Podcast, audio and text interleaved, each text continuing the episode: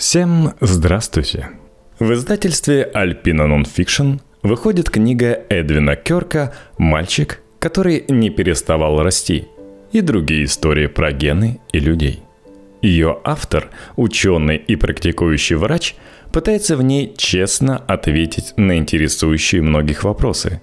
Как родить здорового ребенка? От чего у моего ребенка проблемы с сердцем – Проявится ли у меня Хария Хаттингтона, как у моего отца и деда?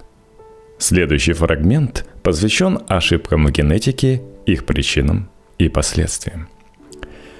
В 2011 году, когда я уже более десятка лет работал в медицинской генетике, неформальный разговор с моим другом и учителем Майклом Бакли неожиданно привел к одной из тех развилок на жизненном пути, с которыми мы все порой сталкиваемся.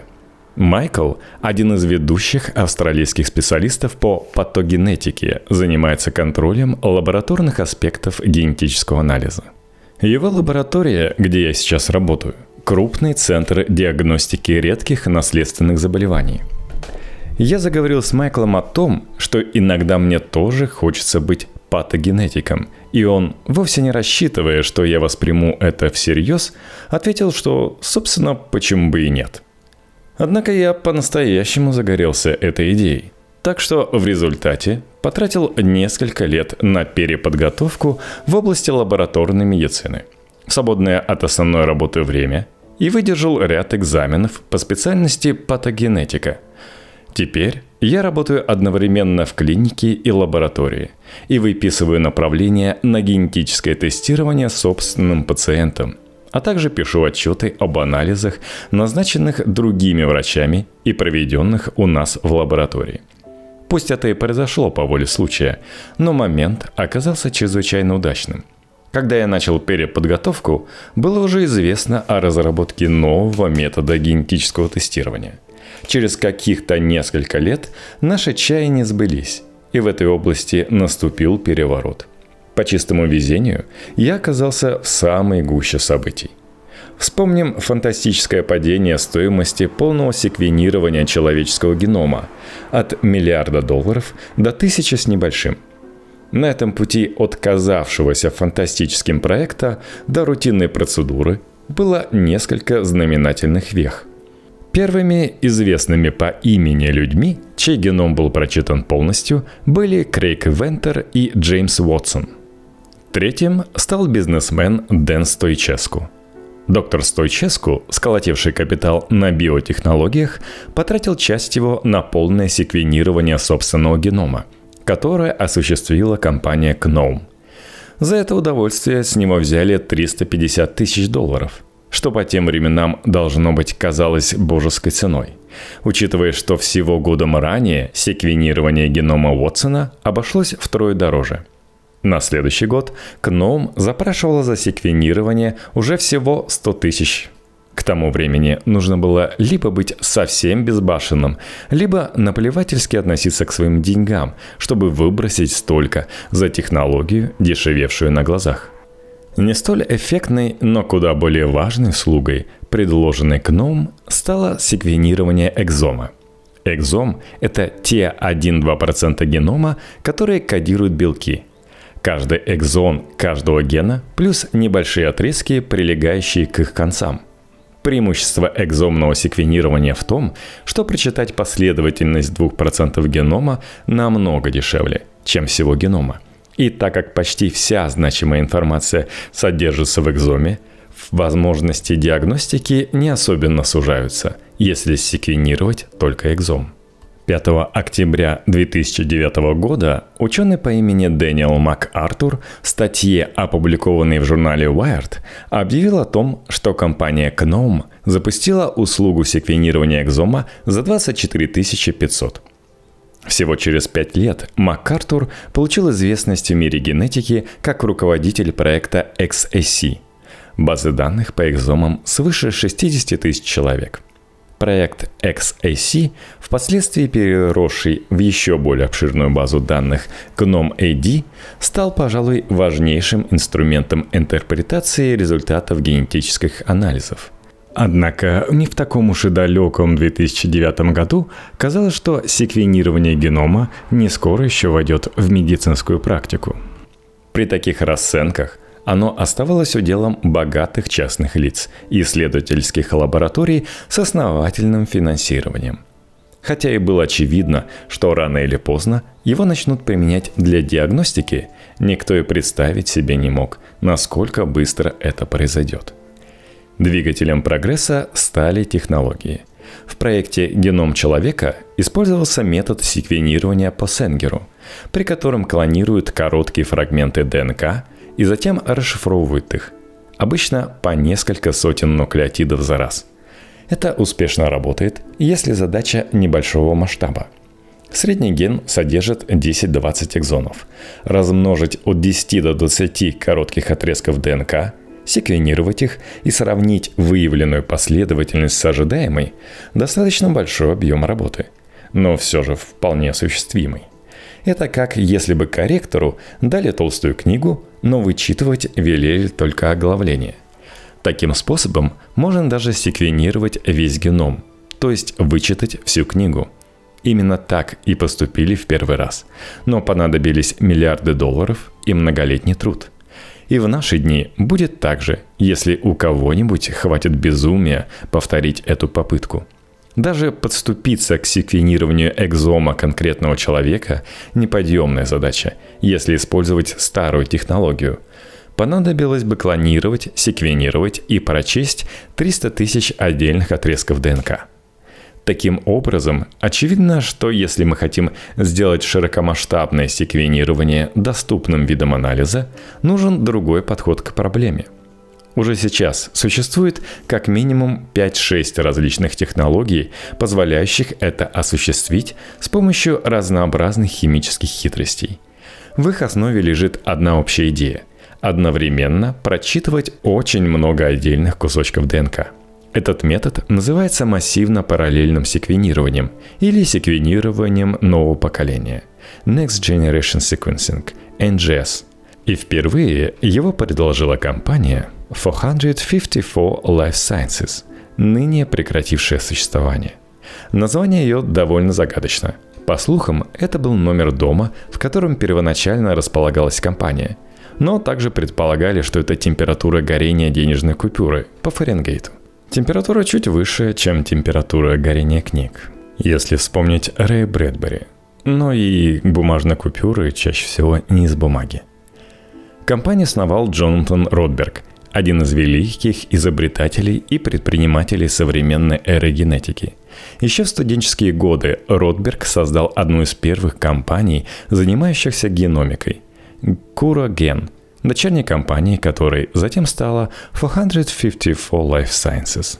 Позже он основал, помимо многих других, еще две крупные компании по геномике – Rain Dance с куда более удачным названием и Iron Torrent.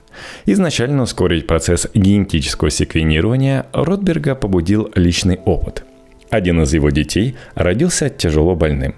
Ротберг решил, что лечащие врачи должны располагать возможностями оперативно провести генетический анализ и убедиться, что у таких детей нет наследственных заболеваний. Надо отдать ему должное. Этой цели он достиг. В нашей лаборатории используется секвенатор Proton производства Torrent для срочного экзомного секвенирования в целях диагностики наследственных заболеваний у младенцев – Компания 454 Life Sciences добилась ряда заметных успехов до того, как появление более новых, быстрых и дешевых секвенаторов списало их аппараты в утиль. Геном Джеймса Уотсона был секвенирован усилиями 454 Life Sciences, а эволюционный генетик Сванте Паабо использовал технологию секвенирования этой компании при предварительной расшифровке генома неандертальца. В результате этого исследования он обнаружил, что неандертальцы в некотором роде не вымерли – Благодаря межвидовому скрещиванию у большинства людей в геноме есть несколько процентов примеси неандертальских генов. А суммарно в геномах современного человечества сохраняется примерно 1 пятая неандертальского генома. С тех пор мы узнали, что в наших геномах имеются следы и других древних человеческих популяций, например, денисовцев, получивших название от Денисовой пещеры в России, где в 2008 году были обнаружены фаланга пальца и зуб. Чтобы секвенировать геном неандертальца, необходима возможность работать с очень малыми количествами ДНК.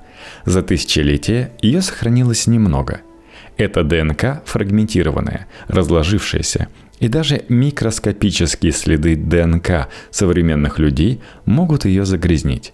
Секвенировать такой геном совсем не то, что работать с геномом ныне здравствующего существа, от которого можно постоянно получать дополнительные образцы ДНК. И здесь на сцену выходит один из великих невоспетых героев современной генетики – я имею в виду NA-12878. Звучит не очень героически, но в лабораторной генетике данная аббревиатура пользуется заслуженной славой. Это кодовое обозначение так называемого генома в бутылке – Genome in a Bottle. Как вы понимаете, это перекликается с джином из бутылки – на самом деле геномов из бутылки не один, а множество.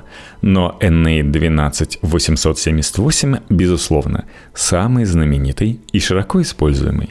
Этим шифром обозначена ДНК женщины, жившей в 1980 году в штате Юта.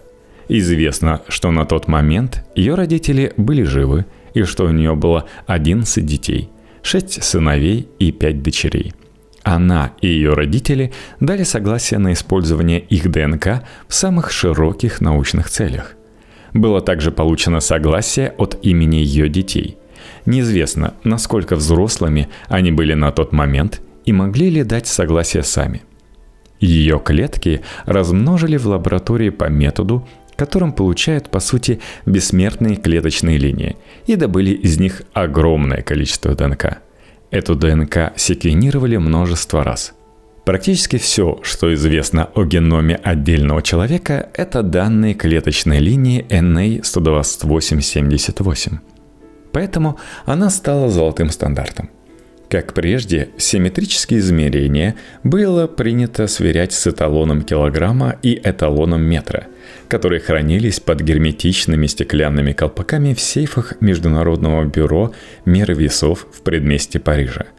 Так и сейчас. Практически все лаборатории геномики в мире используют в качестве эталона геном этой женщины – можно купить пробирку с ДНК линии NA12878, Поэтому проект и называется «Геном из бутылки», чтобы использовать ее как образец для сравнения. В нашей лаборатории геном секвенирует дважды в месяц для определения качества работы, чтобы убедиться, что точность секвенирования у нас не снижается. Секвенируя NA12878, мы знаем наверняка, чего ожидать на каждом участке генома. Любые отличия от известной последовательности следует считать ошибками – Пусть Уотсон, Вентер и Стойческу составили первую в истории тройку людей, чьи геномы были секвенированы, но женщина, обозначенная как NA12878, безусловно, является обладательницей самого секвенируемого человеческого генома в мире. Она опережает всех остальных с огромным отрывом. Видя ее имя, я часто задаюсь вопросом, жива ли еще эта женщина – Прошло 40 лет со времени ее простого, бескорыстного поступка, когда она подарила образец своей крови исследовательскому проекту. И если жива, то известно ли ей, какую важную роль в науке она играет? За последние десятилетия применение новой технологии секвенирования перешло из области фантастики в реальность, а затем и в рутинные клинические исследования. Она изменила лицо генетики. Это настоящее чудо, что мы до нее дожили – за долгие годы работы врачом я видел слишком много детей с умственной отсталостью или другими комплексными проблемами здоровья, которые, возможно, объяснялись генетическими причинами. Иногда нам удавалось поставить диагноз по совокупности внешних признаков. Однако чаще всего мы проводили доступные нам анализы, заглядывали в базы данных или даже обращались в тератологический клуб.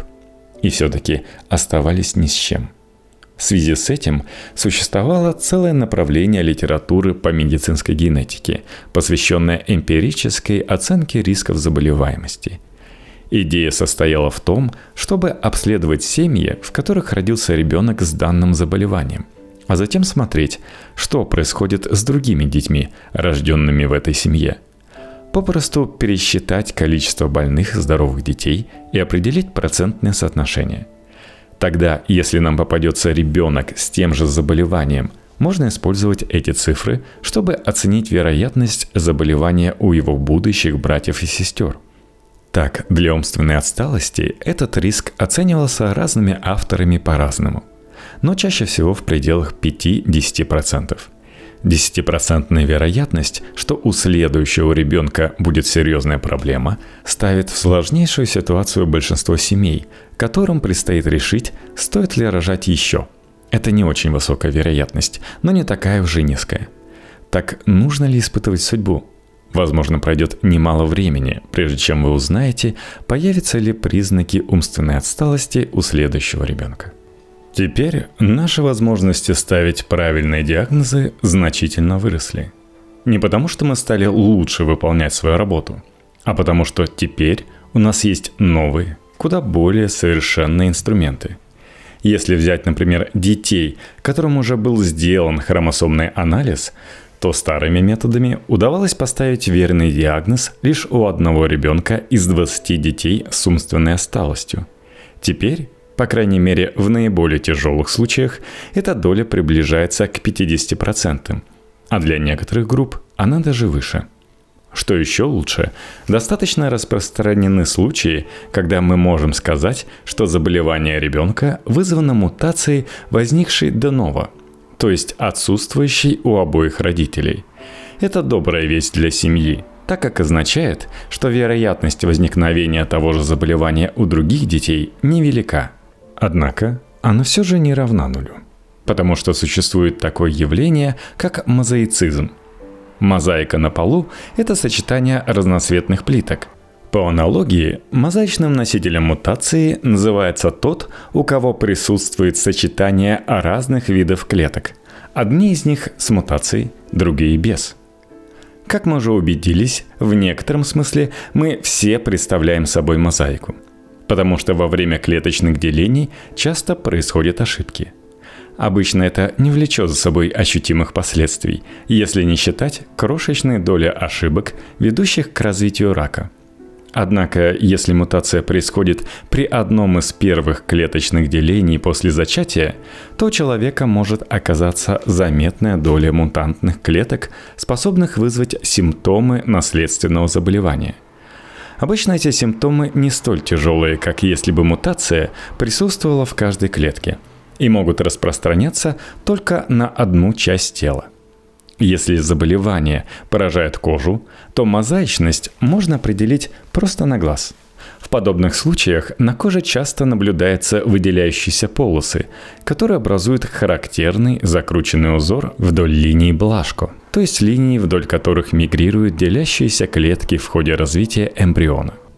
Мутация, произошедшая вскоре после зачатия, может не выходить за пределы маленькой локальной группы клеток где-то в организме – если такой участок мутантных клеток находится у родителя в семенниках или яичниках, возможно неоднократное образование мутантных сперматозоидов или яйцеклеток, а значит неоднократное рождение больных детей. Даже несмотря на то, что при анализе крови родителей не обнаруживается никаких признаков мутаций. Такие случаи называются гонадным мозаицизмом – Мозаичный состав присущ гонадам, семенникам или яичникам. Вероятность, что второй ребенок родится больным, может быть достаточно низкой, если большинство клеток гонады несут две нормальные копии гена. Или напротив, такой же высокой, как если бы все клетки организма родителя были мутантными. На практике редко бывает так, что из-за гонадного мозаицизма в семье рождалось больше одного больного ребенка – мне доводилось видеть лишь единичные случаи. Но из этого следует, что мы не можем со стопроцентной вероятностью гарантировать здоровье следующего ребенка даже тогда, когда заболевание первого обусловлена генетической мутацией, которую мы не смогли выявить у родителей. Однако вы можете спросить, почему, если столь многим из наших пациентов требовалась генетическая диагностика, она так плохо удавалась нам раньше – на то существует ряд различных причин. Некоторые из наблюдаемых в наши дни заболеваний были открыты только недавно благодаря возможности экзомного секвенирования. Прогресс идет настолько быстрыми темпами, что если при секвенировании экзома мы не получаем ответа на вопрос «лучшее, что мы можем сделать в качестве следующего шага», это подождать около года и повторно проанализировать исходные данные – за такой промежуток времени удивительно часто происходят новые открытия, проливающие свет на данные, которые мы не сумели прояснить в первый раз. Так что вполне возможно получится поставить диагноз через год. Некоторые заболевания считались чрезвычайно редкими, но оказалось, что они встречаются гораздо чаще, чем было принято думать, и вместе с тем их проявление гораздо разнообразнее – так что в большинстве случаев их трудно распознать. А некоторые действительно встречаются необычайно редко. Ни один врач не в состоянии знать обо всех редких заболеваниях. Их тысячи, а диагностическая база данных, которыми мы пользуемся, неполны и несовершенны. В настоящее время мы используем новую технологию либо для секвенирования экзомов, либо для исследования более узкого целевого списка генов, который называется панелью генов. Если известно, что всего десяток генов связан с определенным заболеванием, возможно, не стоит тратить время и секвенировать более 20 тысяч генов. Иногда мы так и поступаем – секвенируем каждый ген, а затем отбрасываем почти все данные и анализируем только интересующие нас участки. Уже очевидно, что в ближайшие годы, когда затраты снизятся еще больше, мы перестанем возиться с секвенированием экзомов, а может быть и панели выйдут из обихода. Будем попросту проводить полногеномное секвенирование, которое уже в наше время дает несколько более точные ответы, чем экземное, и, скорее всего, будет совершенствоваться в дальнейшем. Тогда мы, вероятно, упраздним и многие хромосомные анализы, которые проводятся в настоящее время. Ведь ту же самую информацию в более подробном виде мы можем получить из всего генома.